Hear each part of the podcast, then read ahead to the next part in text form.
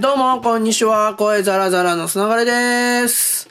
え、最近、なんかスマホゲームが活発で、まあ僕の中でなんですけど、あの、っていうのも、ポケモンマスターズっていうポケモンの新作ゲームが先週出たり、あと同じく先週かな、えっ、と、スーパーロボット対戦、まあスパロボって呼ばれてるやつのスマホ版が出たりとかして、で、そのスパロボは、前の作品スマホでもあるんですけど、なんか全然スパロボらしくなくてすぐやめたんですけど、今回のやつは、ちゃんとシナリオもいけてて、スパロボの戦闘シミュレーションっぽい感じになっていて、あの、いいか、まあ、ちょっとね、操作性がかなり微妙だったりする部分とか、ローディング長かったりするんですけど、いい感じだってことで、まあ、ちょっとずつ進めてるんですですよ。で、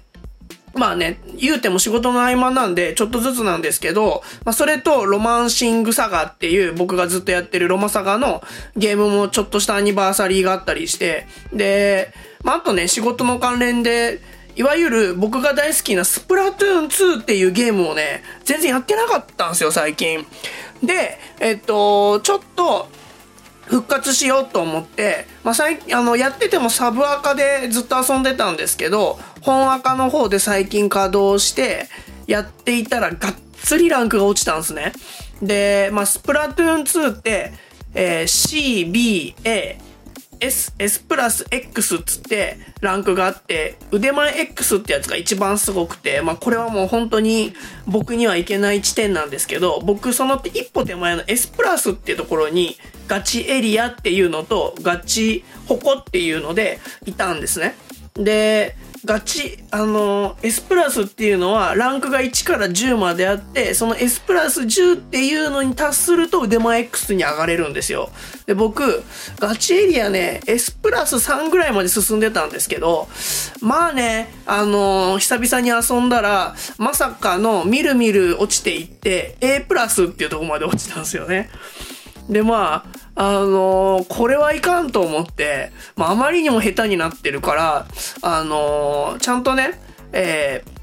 腕前上げなきゃと思って、この土日にちょっと、あの、深夜とかに2時間ぐらいこう遊んでたんですけど、その遊ぼうと思った時に、配信を久々にやったんですよ。で、僕去年とかの今頃とか、まあ、今年の3月ぐらいまでは、あのー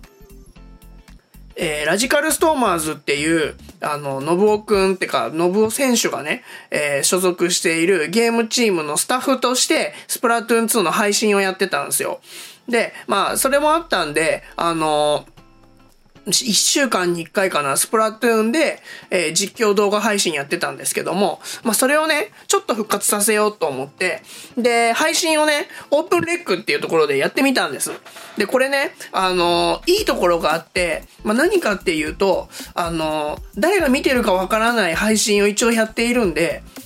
まあ、変な話、ゲームに負けたりとか、悔しい思いをしても、あの、クソがみたいな発言とか、こう、僕は別にコントローラー投げたりしないんですけど、コントローラーバーンみたいなことにならないんですよね。こう、誰かが見てるかもっていう目があるんで、あと、解説を若干しなきゃいけないっていう、まあ、結局、土日はね、全然解説とかできなかったんですけど、なんせ一日は酒飲んでやってたんで、なんですけど、あのー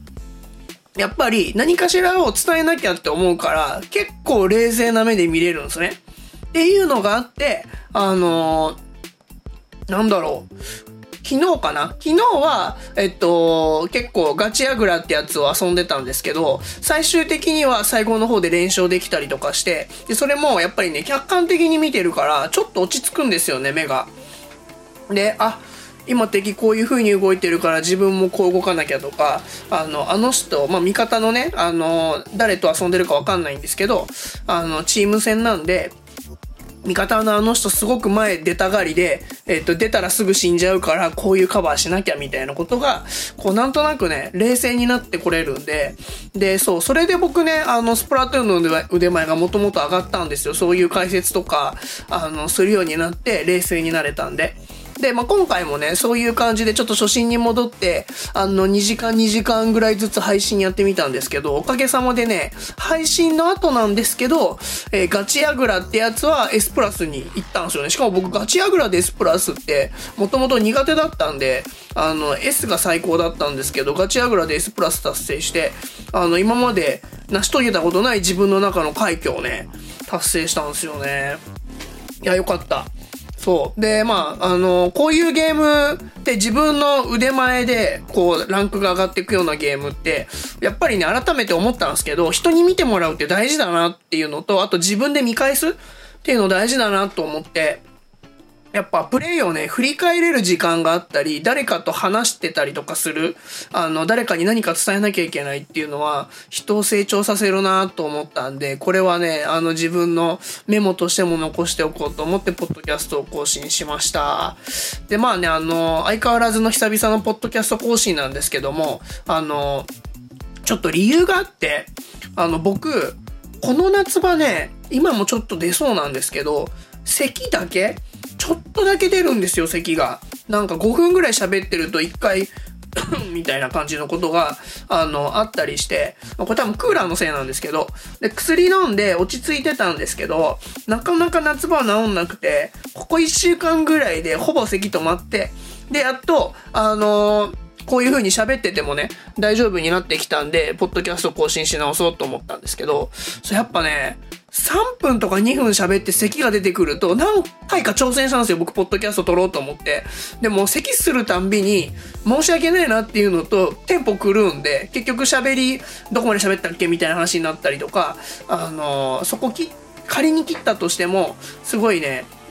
微妙な感じになるんで、ちょっとね、距離置いてたんですよね。まあでもその代わり、あの、今日も先ほどアップしましたけども、リップスライムのりょうじさんと、え小説家の柴崎龍斗さんのポッドキャスト、えー、更新はしておりまして、相変わらずスタッフとして、え参加しておりまして、今はね、ちょうどあの、映画のポッドキャストなんですけど、今回は、え、ネットフリックスの全裸監督を見た、え、話をね、2週にわたってお伝えしておりますんで、で、来週はね、あの、また映画館に3人で映画を見に行った話を乗っけようと思っておりますので、ぜひぜひそちらも聞いていただければと思います。僕はね、そんなに喋ってはないんですけれども、あの、